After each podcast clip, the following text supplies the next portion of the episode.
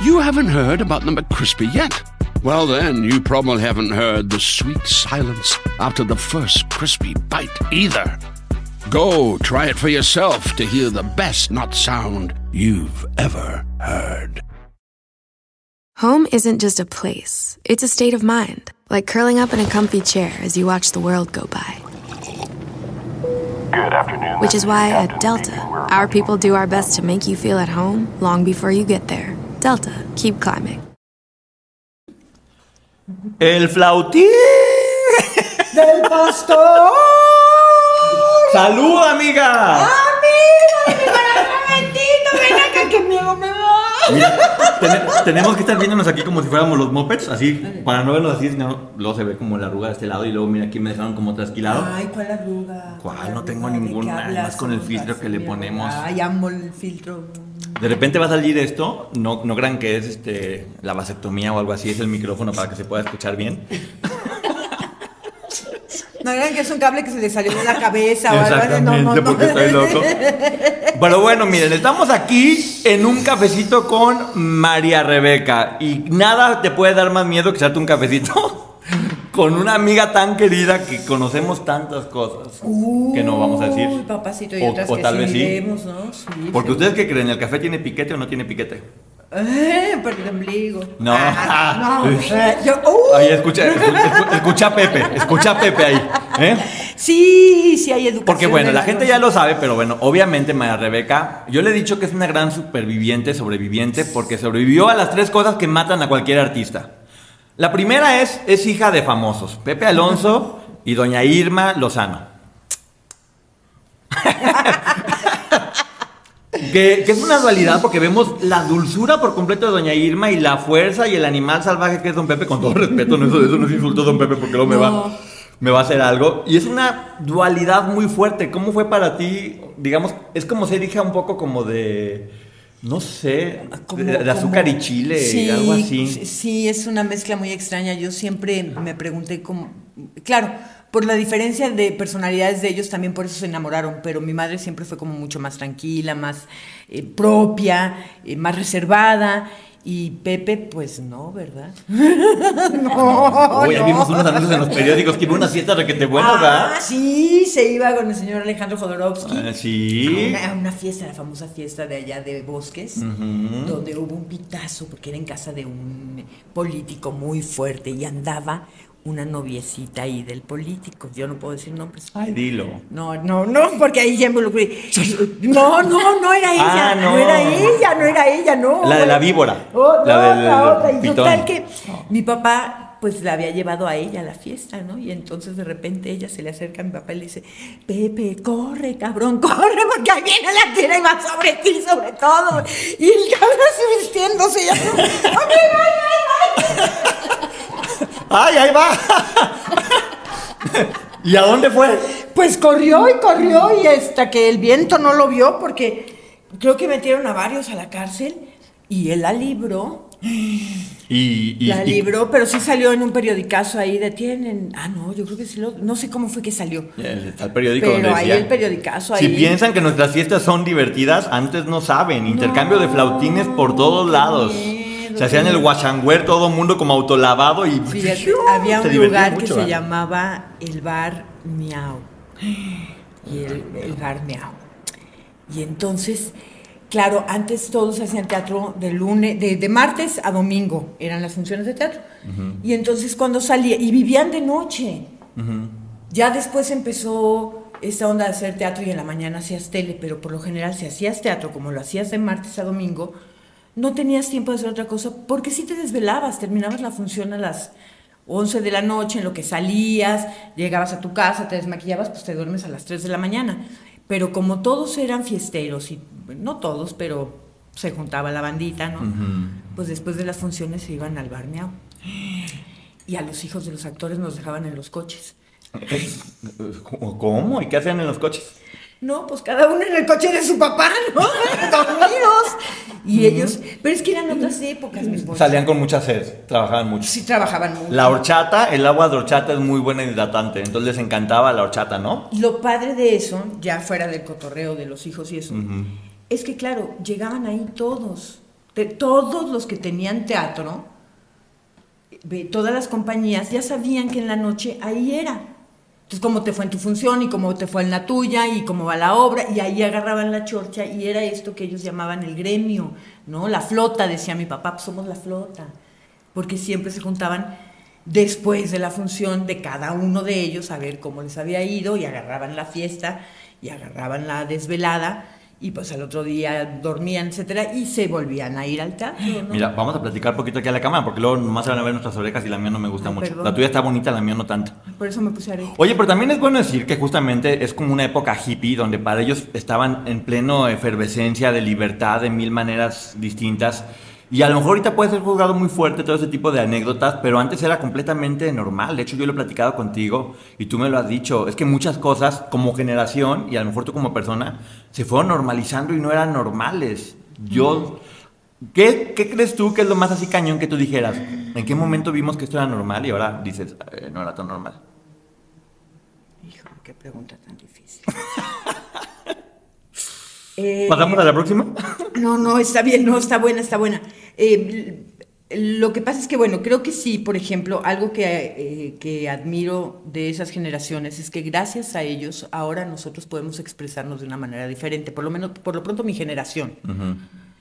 Ya tuvimos el permiso de poder hablar con los adultos, el permiso de poder expresarnos, de poder eh, ir tras nuestros sueños, de que a lo mejor no tenían que ser las cosas exactamente como se debían de hacer porque eso era lo correcto, sino que también nos enseñaron a conectarnos con nuestro lado Salvaje. salvaje, emocional. A romper el molde. A romper el molde. Y ya de ahí ya fue cuando también pues ya se va hasta el otro lado y ya se empieza el libertinaje, que es diferente, ¿no?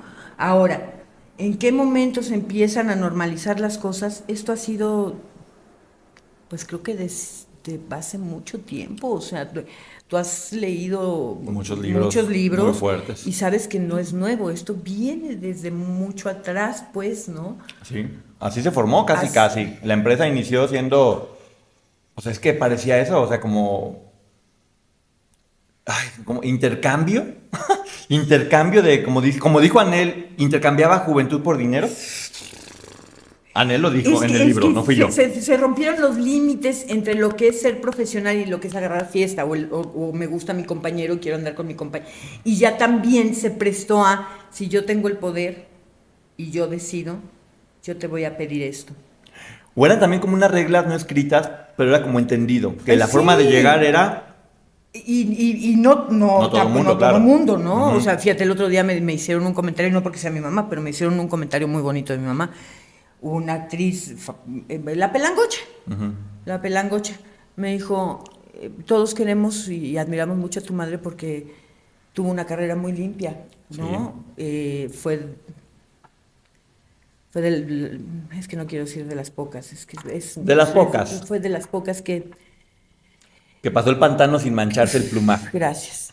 ¿no? Ya. Ahora, yo me imagino que mi mamá también eh, debió haber sufrido en algún momento de acoso o de algo así. Sin duda, pues, estaban, eh, eh, era algo normal. Pero, ¿sabes que tu mamá siempre dio la imagen, que sí era, de una mujer muy dulce y hasta como casi casi sumisa? Pues la realidad es que yo creo que so- so- sobrevivió a todo esto porque tú me lo has platicado, que era una señora con una personalidad muy fuerte, muy segura de lo que quería.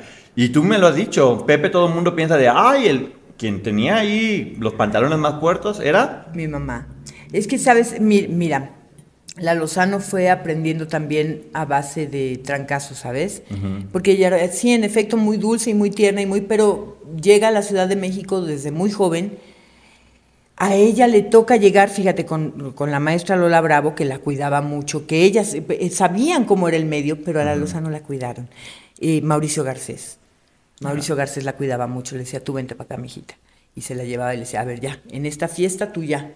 Se acabó para ti la fiesta, tú vas, te metes a la recámara y de ahí ya no sales. Y entonces la cuidaban. Y entonces ya sucedían ciertas cosas de la fiesta y no sé qué, pero la Lozano siempre la tuvieron, como que le daba, les daba mucha ternura. Sí, su imagen siempre fue de muy dulce. Y luego, bueno, pues en la vida, no nada más en esta carrera, pues te vas llevando sorpresas, te vas teniendo que aprender a defender porque si no te truenan. Y ella lo fue aprendiendo y fue siempre supo mantener muy bien el límite profesional. Mamá llegaba a trabajar y se iba. Ella no se iba a fiestas, ella no se iba. Porque además tenía que mantener a una hija porque mi papá pues no estaba, mi papá andaba en otro rollo, ¿no? Y ella pues tenía que mantener a la hija y la abuela que, que se había venido de Monterrey a cuidarme y luego llegó mi hermano. Entonces solo tenía tiempo para trabajar y para darnos de comer, ¿sabes? Oye, y platícale a la gente de, de- porque hemos visto la niña de la mochila azul todos los días, a todas horas, en todos los canales. Hasta en el canal del Congreso creo que estaban pasando la niña de la mochila azul.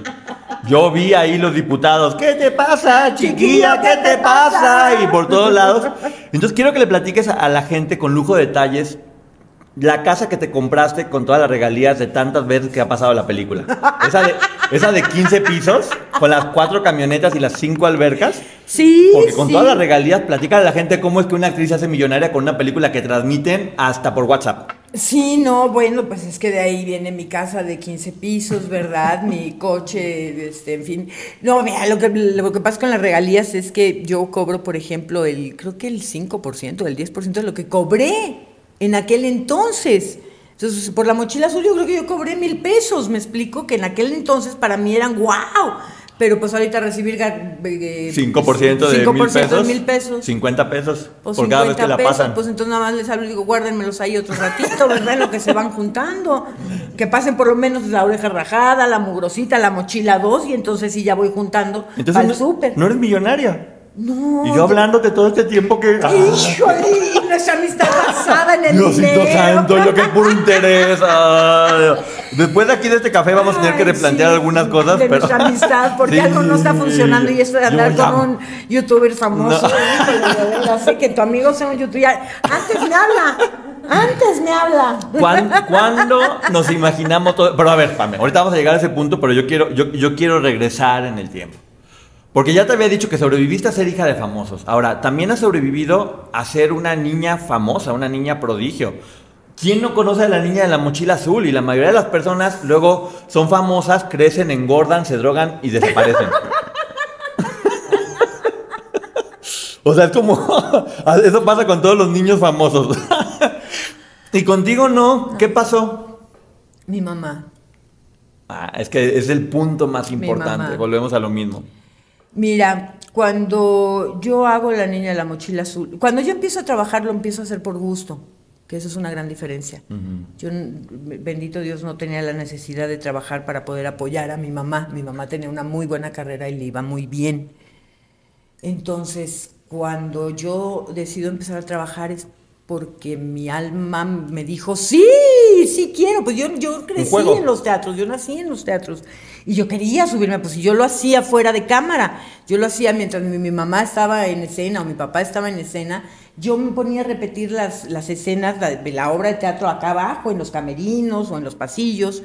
Entonces, para mí fue como un placer y, y fue un juego.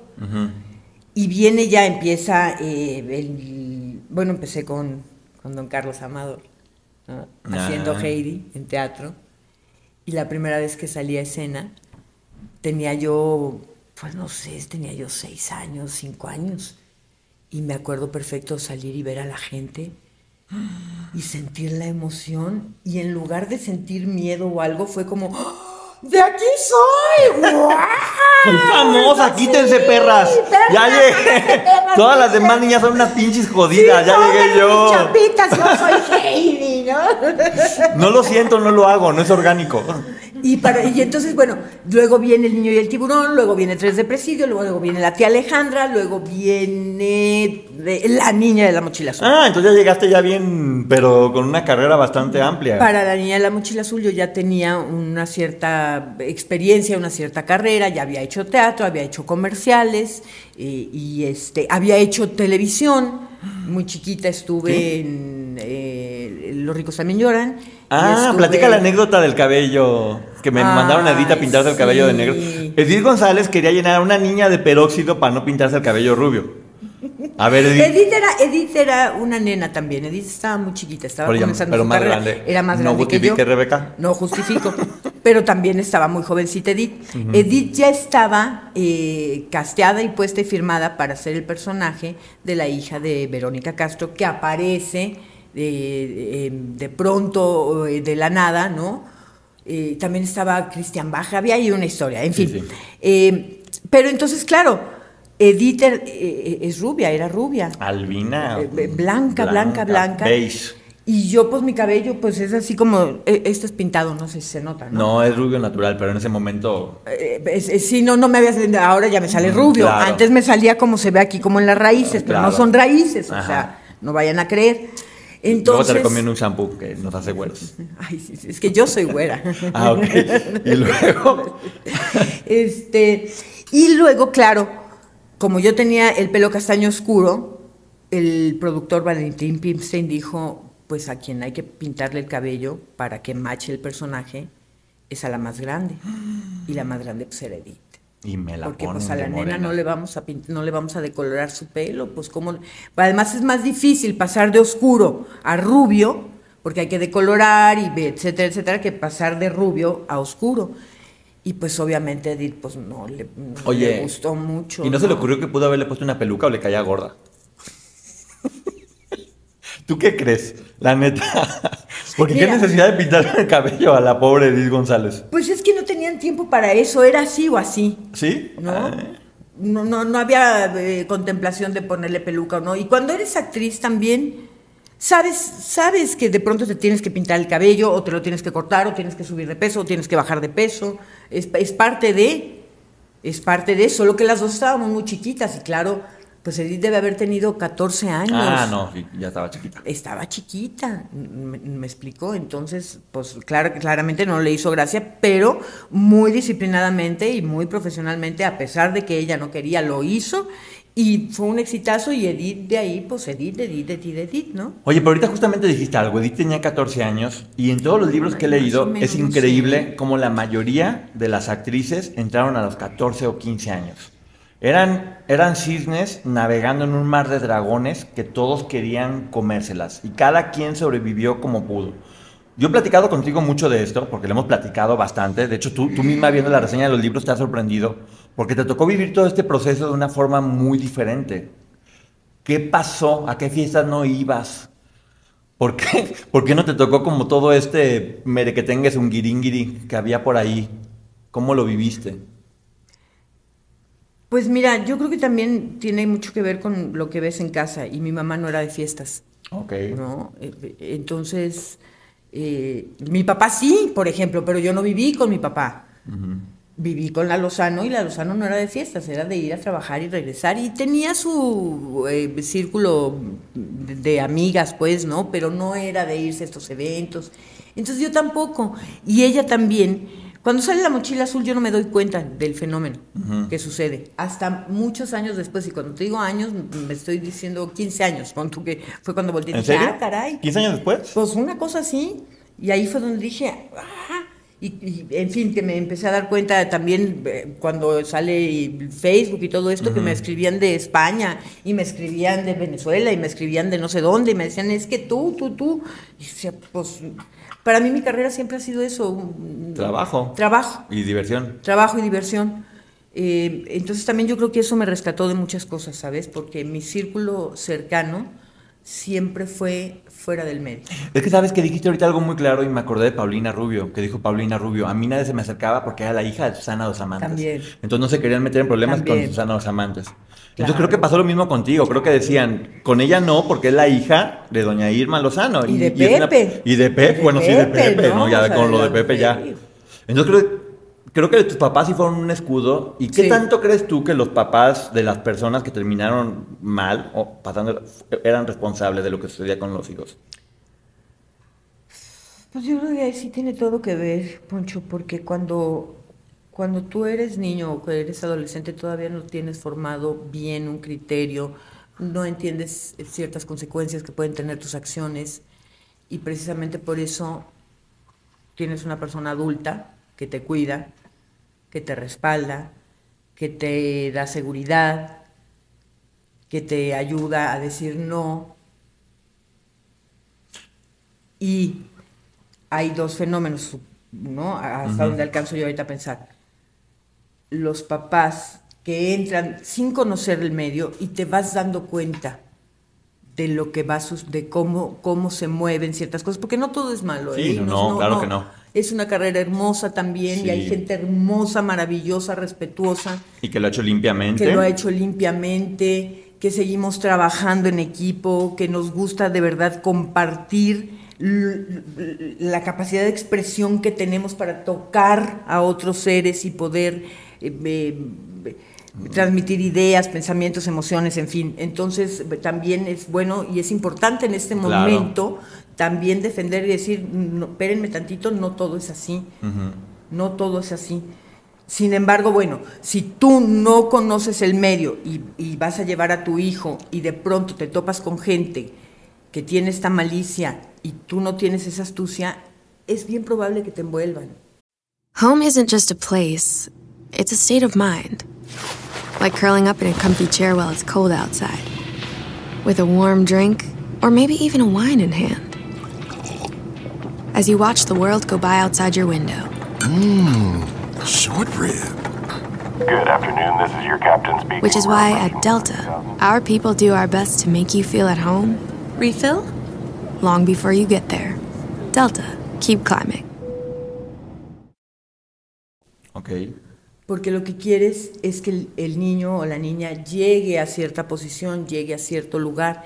Y si te están diciendo que esto es lo que tienes que hacer y tú no tienes el conocimiento, la seguridad, la- vas a cometer errores. Ahora, como padre, hay un olfato.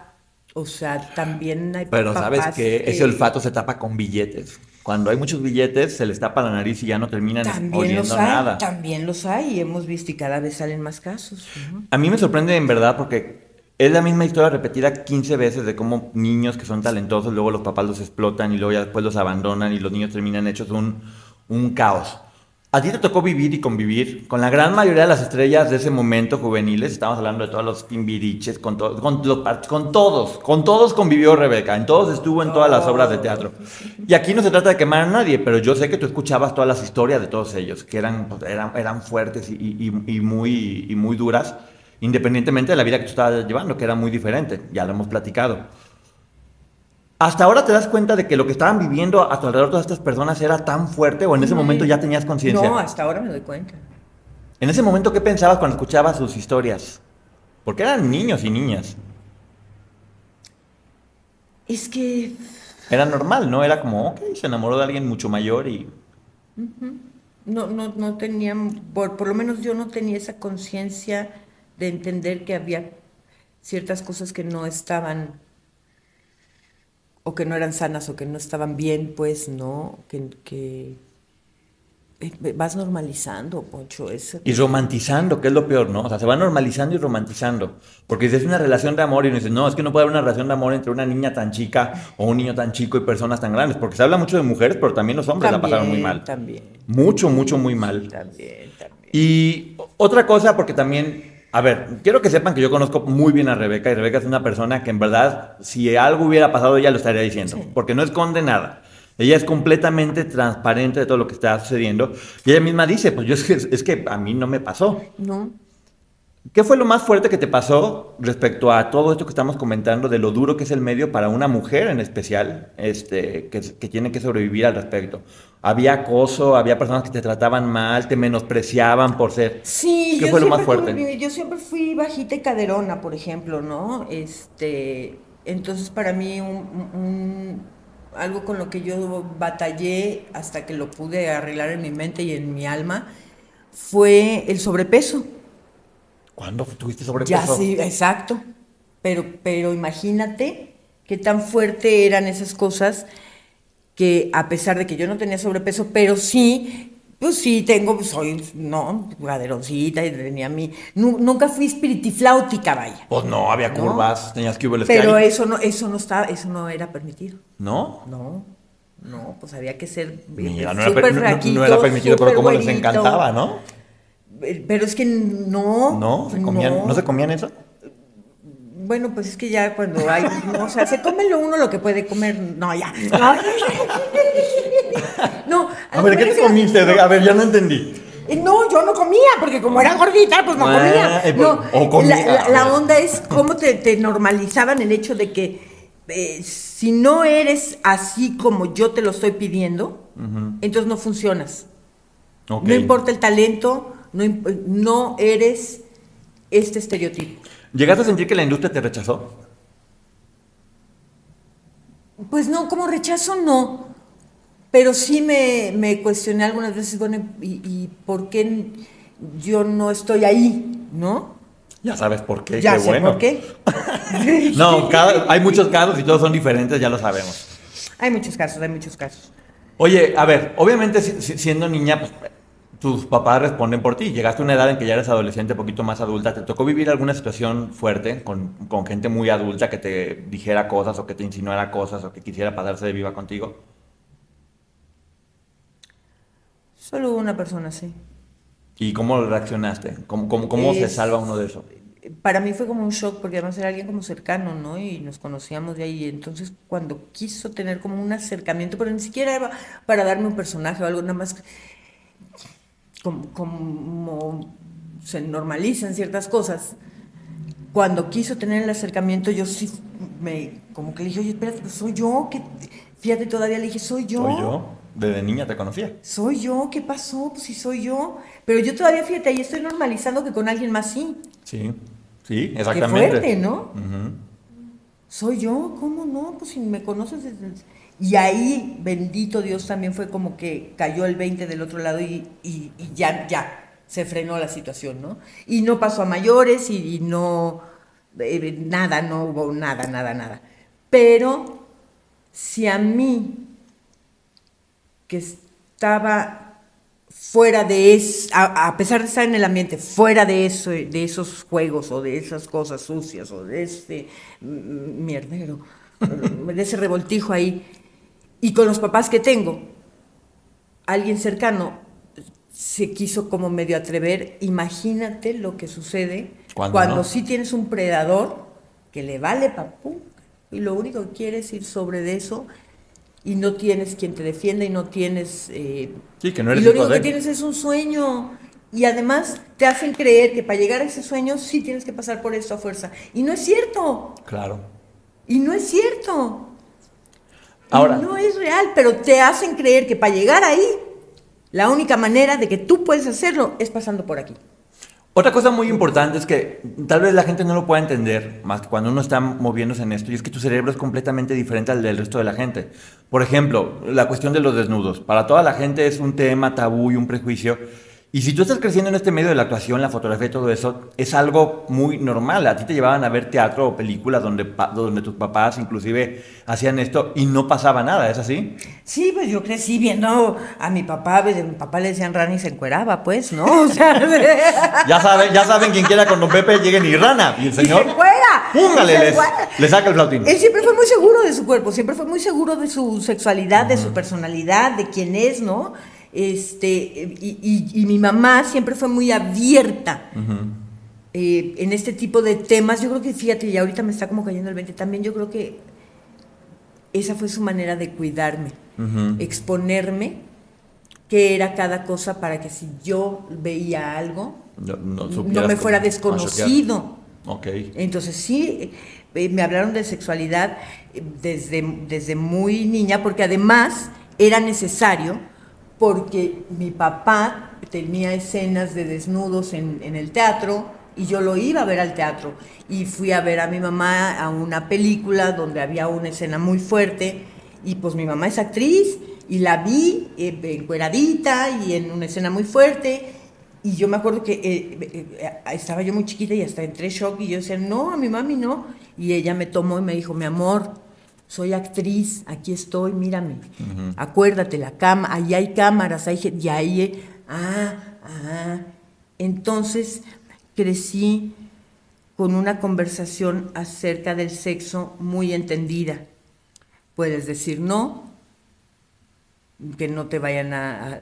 o- o- no me iban a sorprender porque Claro. lo Es que sabes que Rebe te quitaron el morbo, que es lo que la gente no entiende. Muchas veces cuando te prohíben ver un cuerpo desnudo o algo por el estilo, la gente empieza a sentir morbo y eso termina haciendo que la gente caiga en otras cosas. Yo como digo, es increíble que vayas a un puesto de, de revistas y que haya un pezón censurado y que haya muertos y decapitados Decap- como si nada. Entonces, ¿por qué te pregunto eso? Porque obviamente tu formación desde niña en una familia de artistas, esto es un, simple y sencillamente una herramienta de trabajo que uno no ve con morbo bajo ninguna circunstancia. O sea, no, no lo puedes ver con morbo porque si no, no estás en, en- en- en el medio correcto. ¿A qué voy con esto? La tercera cosa a la que tú sobreviviste es haber posado para Playboy. Que yo sé lo que debió haber significado, o sea, la niña de la mochila azul nos está enseñando qué había dentro de la mochila. Nos, está- nos abrió el cierre y sacó todos los útiles escolares. Y nos está ense- hasta el borrador nos lo está enseñando. La goma y los plumones, y la pluma puente y todo lo demás, y el uyuyuy y el cuboles que hay y todo lo demás. ¿Qué tan difícil fue para ti abrir la mochila y enseñar los útiles? Este fue difícil en el sentido de que yo, mi, eh, mi autoestima no estaba Chida. chida, ¿no? Entonces mi primer observación fue, ¿cómo yo? No, ¿cómo yo? No. Pero no por pena de... de- no, no, por, no por salir en Playboy, ¿sabes? O sea, ¿Habías hecho un desnudo antes de Playboy o fue el primer no, desnudo? ya había hecho en teatro. Ahí está, lo que te digo, o sea, ya para normal. Para mí era no- normal, sí, sí, porque es, es un trabajo, es arte. Es tu herramienta de trabajo, es un personaje. Es, un desnudo justificado, pues no hay desnudos justificados, o te encueras o no te encueras. Claro, ¿No? Punto. hay que encuadrarlos. y luego, a ver... Si lo va, si, si leo el texto y todo lo vale, digo, órale, va. Es que sabes que Rebe ya no era un personaje, eras tú. Creo que esa es la gran En diferencia. Playboy ya era yo. No era un personaje, eras tú y eras tú en una imagen que a lo mejor con la que no te sentías tan relacionada como el hecho de ser sexy. Como dices tú todo el Eso tiempo te sí. dijeron y que no y estás pasada de peces de más. Entonces dejas de ser un personaje y eres tú y tienes que mostrar lo que a lo mejor te habían convertido en tu más grande miedo, ¿no? Que además eso fue maravilloso porque ahí empecé a enfrentar ¿no? ciertas cosas. Y me acuerdo que me preparé como dos meses para hacer Playboy y entonces, y que si la dieta, y que si no sé qué. Y cuando vi las fotos, ahí me di cuenta y dije, ah, caray, Que huele, sí las puedo. mira, no, pues si no estoy tan, no, si Oye, estoy sí. bonita. Ah, chihuahuas. Me doy, ¿qué dijiste? Sí, sí, me no, doy. pues sí me ando dando unos besitos, ¿cómo no? Sí me doy, ¿cómo no? Y entonces ahí Nos vemos en sucede- la noche. Ah. Estoy bailando. Eh, a bailar. Y ahí sucede este otro fenómeno, ¿no? Ah, si hay con qué. O ¿Y por dónde? No, bueno, sí, ese sí. El camino. Ese Vale. siempre ha habido, pero.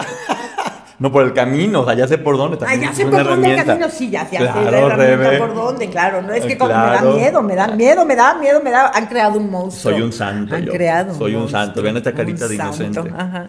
Ya les voy a platicar anécdotas acá del inocente. Pregúntenle la anécdota de la cabaña.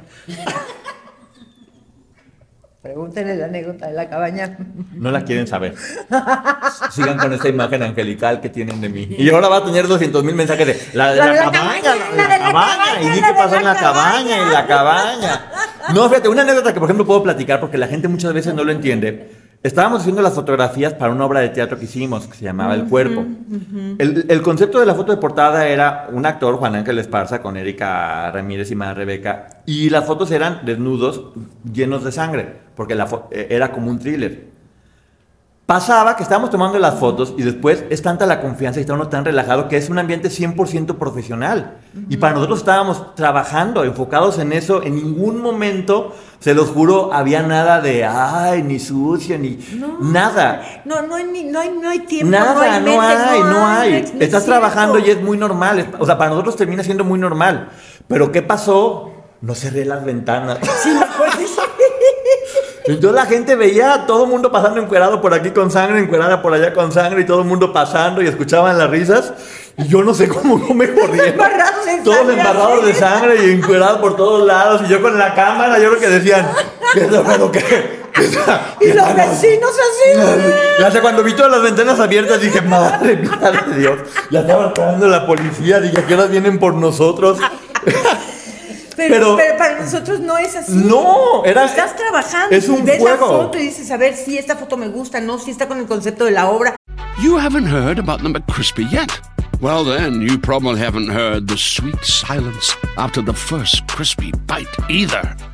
Go try it for yourself to hear the best nut sound you've ever heard.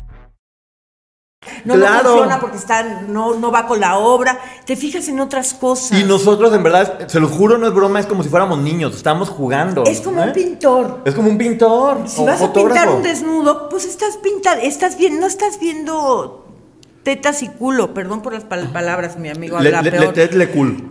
Le cool. No son le tetle Estás cool. viendo proporciones, estás Que quede viendo bien, que que, quede fotografiado. bien, que el cuadro sea de- eh, que no se salga, que no entre, que quede proporcionado, que, que dé lo que tú quieres, este, que eh, no sé si, si quieres que cause Sí, el concepto. emoción o La, tristeza. la obra o- era de eso. eh, te fijas en esos detalles, no te fijas si, si está bueno o no, no, no, No, no, no, no, no, no. Estamos trabajando. Aparte, en verdad, Erika Ramírez y Juan Ángel Esparza, o sea, es, es familia, en verdad es familia. Es, es bastante, bastante, bastante divertido. Entonces, bueno, lo que llega y, a pasar. respe- y respetuosos. Y respetuosos somos 100%. Profundamente respetuosos cuando trabajamos, cuando tenemos ese tipo de, de- de escenas o de momentos que sí pueden ser muy delicados, porque sí son íntimos, sin embargo, nos cuidamos y nos respetamos alrededor, por eso es tan importante lo que tú haces cuando hacemos teatro. Sí. Tú creas familia, creas equipo, creas respeto, creas profesionalismo. Se Y procura. bajo eso, y, y- y- y- y se logra porque, porque trabaja, ¿no? Sí, porque hay cosa bonita, hay familia. Y porque quien no encaja, solito Se bota, Que sí ha- solito que sí ha pasado, bota, ¿eh? Que sí ha pasado. Que dices, "Oye, por aquí no va". Aquí no, y solito vota. Por eso somos como un filtro, porque nos hemos ido quedando los... Pero tú imagínate, que. Rebe. Mucha de la gente que está aquí no está en este medio. Y tú crees que si le decimos, no, es que fíjate que nos encueramos, nos llenamos de sangre y tomamos fotos, van a decir, ay, qué profesionales. ¿Tú crees que digan, ay, qué profesionales son? Pues son, como, deberían. son como niños. Pues debería. Por eso estamos haciendo esto para Pues que la sí. gente lo entienda. El Pues hecho de que una sí. persona esté desnuda no significa que tengas que tirártela. No, ay, no. Y es parte de lo que te digo, es parte de, No, normalizar y lo que es además normal. no quiere decir que te guste todo el mundo nomás porque está encuerado. Imagínate. Oye, a mí no, cuando me no. estaban cuando me estaban buscando, porque luego te están buscando cómo fregarte, una persona me puso, tú eres de lo peor, tomas fotos a la gente desnuda. Y dije, no, pues sí me voy No, al pues infierno. Rembrandt no, ya imagínate, o sea, yo dije, ya, me, ya me voy. Bote- Botero también ¿Eh? les pintaba tetitas o Botero no. Botero, panzas. No, pero Rembrandt sí, Sí. sí las ponía encueraditas Sí, y no, entonces sí. pues también. Pero bueno, es lo que te digo, la A gente... Picasso nomás porque no se le entiende, pero seguro que hay desnudos ahí. Yo lo que quiero es que la gente entienda cómo es este medio, porque muchas veces no... Entonces, ¿a qué voy? Todo esto se normaliza porque es parte de lo profesional. El problema es que hay personas que no son profesionales y se aprovechan de todo esto para poder meter su cochinada. Sí. Entonces sí, igual, si tú, si tú estás dirigiendo una escena, lo haces con todo el profesionalismo y dices, va así, basado y la gente lo hace, pero hay mucha gente que se... Porque además eso, por ejemplo, en una escena donde, donde va a haber cierto tipo de intimidad, tiene que haber una coreografía. Claro. Tú pones la mano aquí y entonces yo te pongo la mano aquí y cuando baja mi mano acá yo te volteo y así. Y la Entonces, metes aquí. Y la metes allá y entonces ten mucho cuidado donde la metes para que en la cámara parezca que la metes por acá pero la Claro. estás metiendo por allá. Y si no hay esa coreografía, no sucede el fenómeno porque, porque no estamos... Estamos actuando, estamos haciendo un producto. Creando un personaje. No estás cogiendo. No. No, entonces sí tiene que haber, hay una estética de dónde está la cámara, dónde está la luz, hasta dónde te puedes mover, dónde está el camarógrafo, o sea, estás trabajando, no hay tiempo de pensar otras cosas y los que lo hacen y se aprovechan es porque no son profesionales y porque seguro tienen broncas en su cabeza que tienen que solucionar en otro lado. Pero fíjate, llegamos a ese punto justamente. O sea, uno, estando en este medio, especialmente ustedes como actores, terminan siendo muy vulnerables, porque finalmente trabajan con su cuerpo y con sus emociones. Entonces hagan de cuenta que son personas completamente vulnerables, que en las manos adecuadas crean magia, pero en, la- en las manos equivocadas son muy fácilmente corruptibles y más están muy jovencitos y si los papás no están cuidando y están más interesados en sacar el dinero. Y esto es parte de entender por qué funciona todo esto y por qué tanta, tanta y tanta gente cae.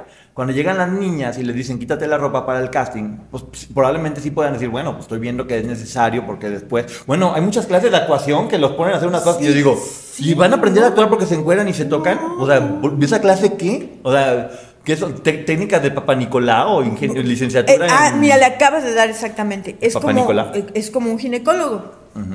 Esa, ándale. Punto. Exacta. Y el urólogo también. Y el urólogo. O sea, tocas profesionalmente o tocas con la mente cochina. Ahora, imagínate, vamos poniendo.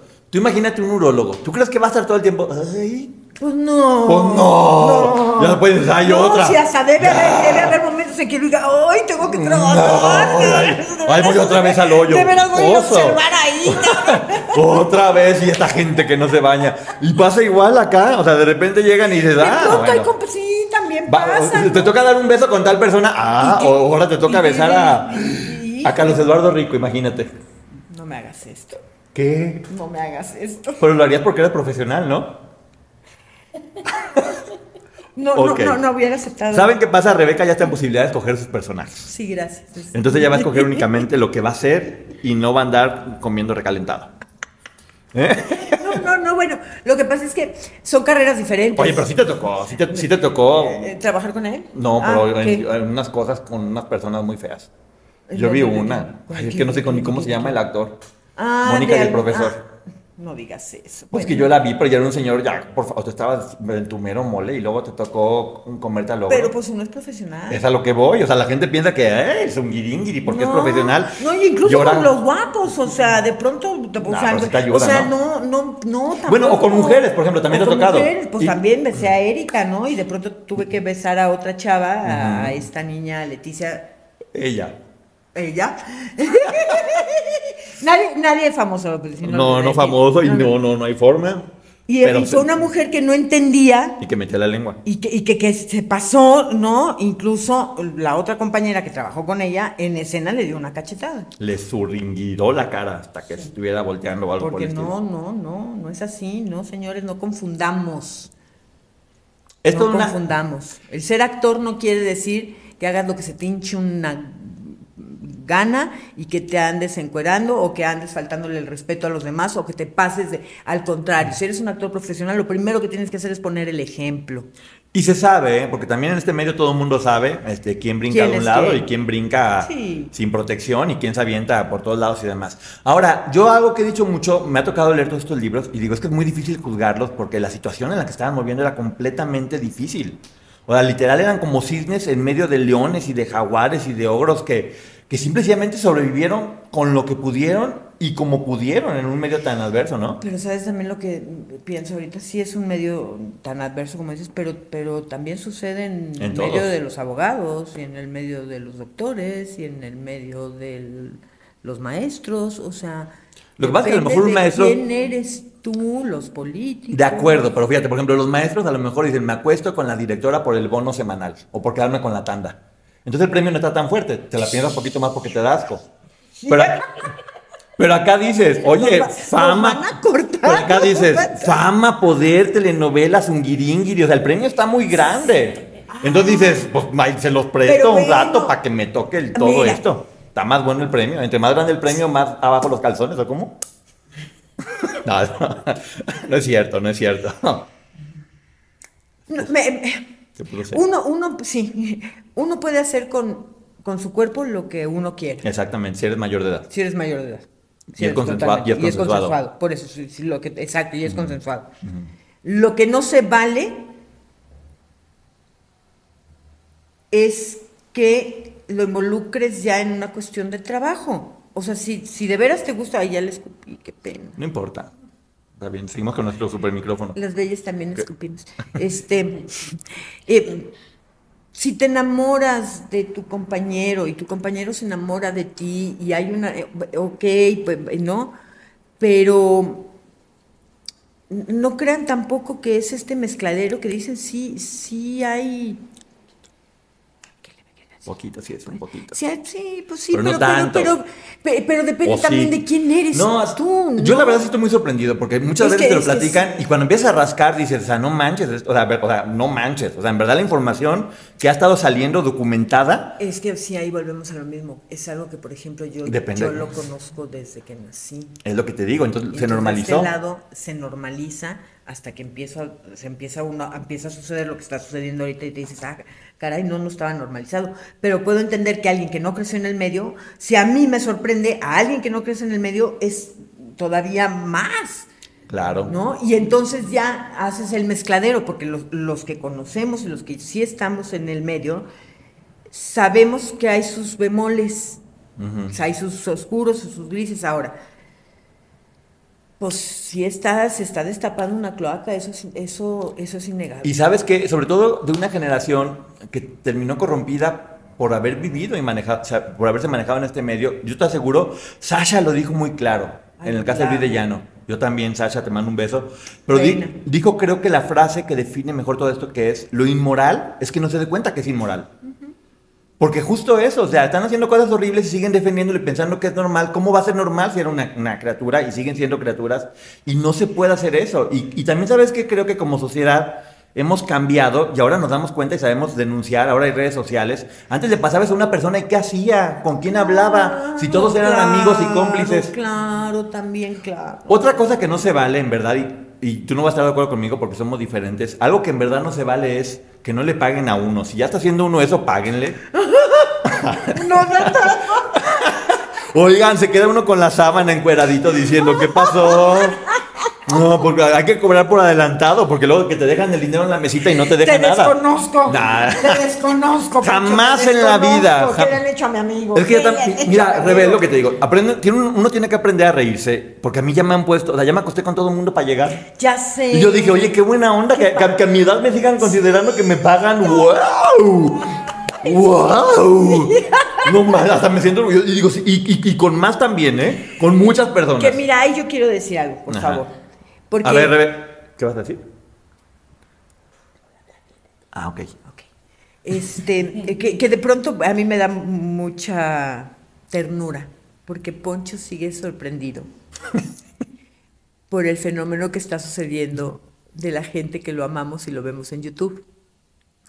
Lo que la gente no sabe es que Poncho no es nuevo. Este éxito que está teniendo es el fruto de trabajo de años,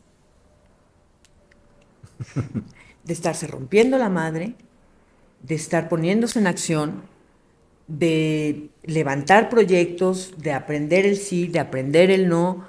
Eh, eres mercadólogo, eh, llevaste en Azteca un programa, o sea, no es de la noche a la mañana. You might not think that a few simple words could make you crave McDonald's breakfast sandwiches. But if you listen closely to the sound of me saying McGriddles, McMuffin, you might be wrong. Ba-da-ba-ba-ba. Y de apoyar, sí, es que aquí está nuestra Dianita Navarro. Dianita también. Navarro y Eli. Y Eli. De apoyar a muchos, de apoyar a, a- a muchos de los que te conocemos, donde yo, yo te lo dije un día, tengo un sueño, quiero levantar esta obra de teatro y nunca lo he logrado. Y tú me dijiste, lo vamos a hacer y levantamos pan de muerto. Y fue un exitazo.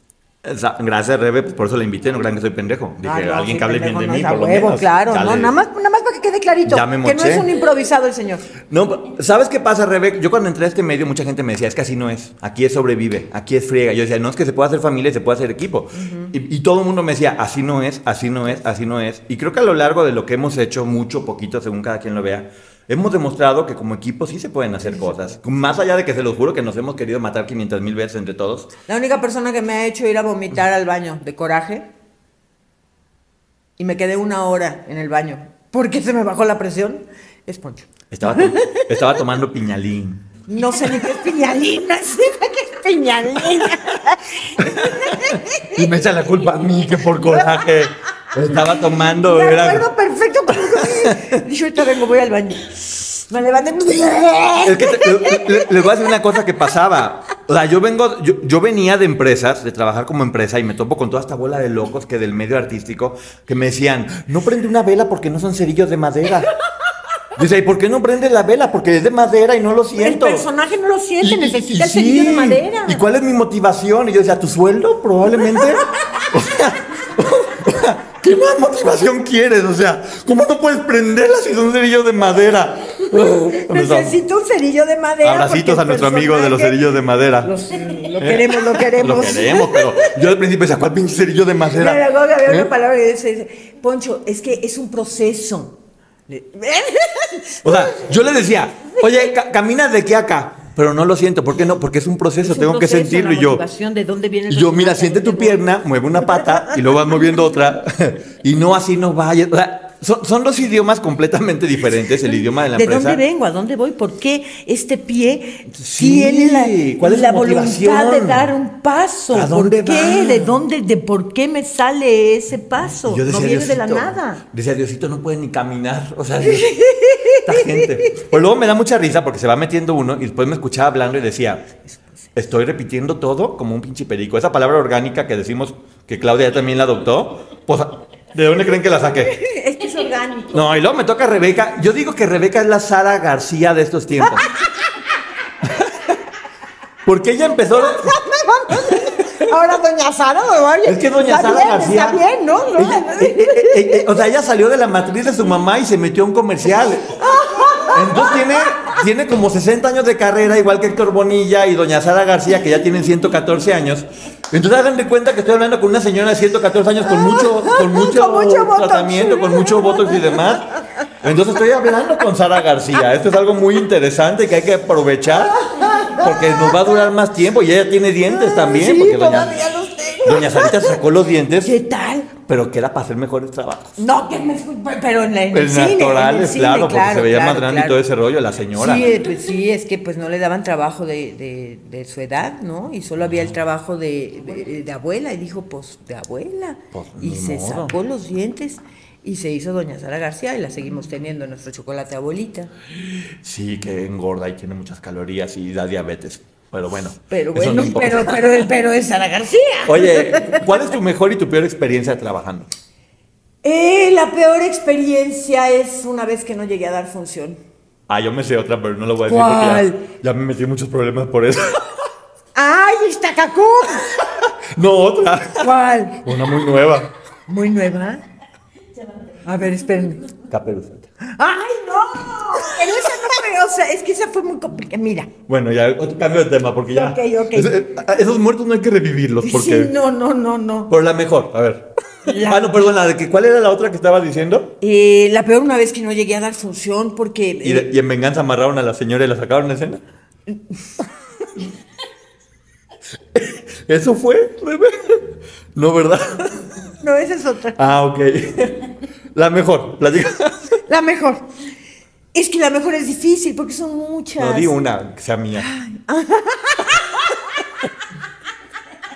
Por favor. Que sea conmigo, Que por sea favor. conmigo, no manches. Este...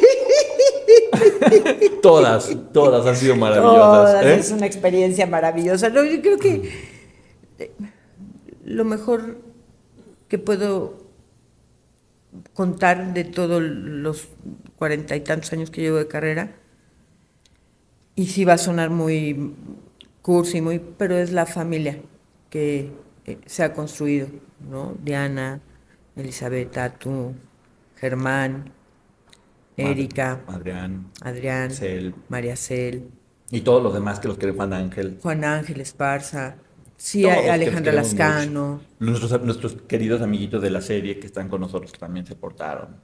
Creo que eso es por- porque Lascano, sabes que sí. un beso. De la, de la- del- por, ¿Por qué la mejor experiencia? Porque cuando, cuando trabajas con gente que amas y que, y que todos van a un mismo, el- fluye, fluye muy padre y el éxito se saborea diferente. Es que sí se hace familia y esa es la ganancia. Yo se los prometo que no hay peor negocio que el teatro.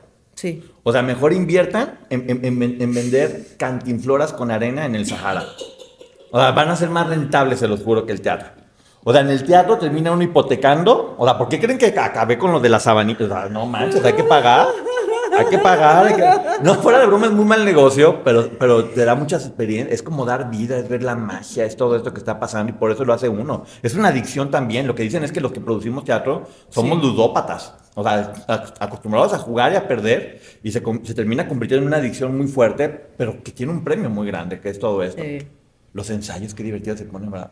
Pues es que todo el proceso de los ensayos, El ¿no? proceso, y cómo proceso, empiezas a ver cómo se empieza a construir este bebé y cómo hay cosas que, que van, eh, eh, que vas adoptando y otras que vas este, desechando. Y, y verlo de la primer lectura que tú tuviste en tu casa cuando leíste el texto al día del estreno, cuando Y- ya está. Y que los actores le ponen su... Mira, por ejemplo, yo como productor, Amo y odio a los actores en la misma magnitud. Los amo y los odio. Y Rebeca también ya lo ha vivido como productora. Sí. Los ama y los odia uno en su máxima expresión. Pero cuando los ves en escena y ves los expuestos que están y la magia que están creando, no puedes más que sentir mucha admiración por ellos y entender su vulnerabilidad y, y sentir esas ganas de protegerlos. Y entender eso, que son personas que trabajan con los sentimientos, con las emociones y que por lo tanto están completamente expuestos a todo lo malo que les termina pasando, las inseguridades, porque todo el tiempo la gente los está criticando. Y sí, una de las cosas que yo quiero mucho en este canal es que la gente pueda conocer un poco más de este lado para que lo pueda entender y no juzgar tan duro tan fácil.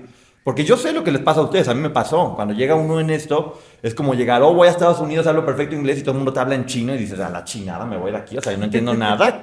Si yo me sentía muy chingón y ahora todo el mundo me está hablando de cosas que no entiendo ni más, ni nada por el estilo. Pero bueno, te voy a hacer ya una última pregunta porque mira, ya estamos casi terminando. ¿Crees tú Ay, que... qué rápido. Tú has hecho de todo, absolutamente. O sea, ya has hecho de todo. O sea, si ustedes se ponen a ver todo lo que ha hecho Rebeca, ha hecho cine, teatro, televisión, ha, ha hecho lecturas en el pueblito más chiquito, el teatro más grande, has trabajado con todos los actores y actrices del planeta, hasta con Chingwanchun en Taiwán. Trabajó una vez. También, Tajumara Soyito en Japón, también. Sí, ay, Increíble la Tazumara tan película. Tazumara, ¿Cómo un encanto. Tazumara? ¿Qué te falta por hacer? Y otra pregunta que es como para cerrar. ¿Crees que el medio te ha dado el valor que mereces? Ok, ¿qué me falta por hacer? Pues eh, creo que lo platicamos ahorita en la tarde. Eh, quiero dirigir Y ya, y ya viene. y ya viene. Ya, ya me siento preparada, estoy en el equipo adecuado, porque también es eh, eh, lo hago con mucho respeto, Claro. ¿no? Porque no es enchilamestas, pues, ¿no? Y ya estás trabajando con emoción ya y ya pagaste pagué la facturas. factura y ya, ya tengo, tengo con qué, tengo las herramientas, pues, ¿no? Rebeca es más consciente, no es la que compra en Coppel y luego debe 500 mensualidades. No. Ella ya pagó las 500 mensualidades y ahora ya va a tener su regalo de Coppel. Hermoso. Y la segunda, ¿crees que la industria te ha valorado lo que te mereces?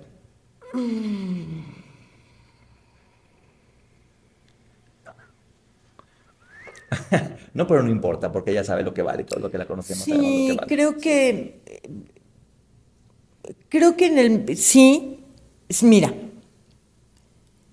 Si salgo a la calle, la gente que se me acerca me quiere porque me conoce desde que tengo cinco años.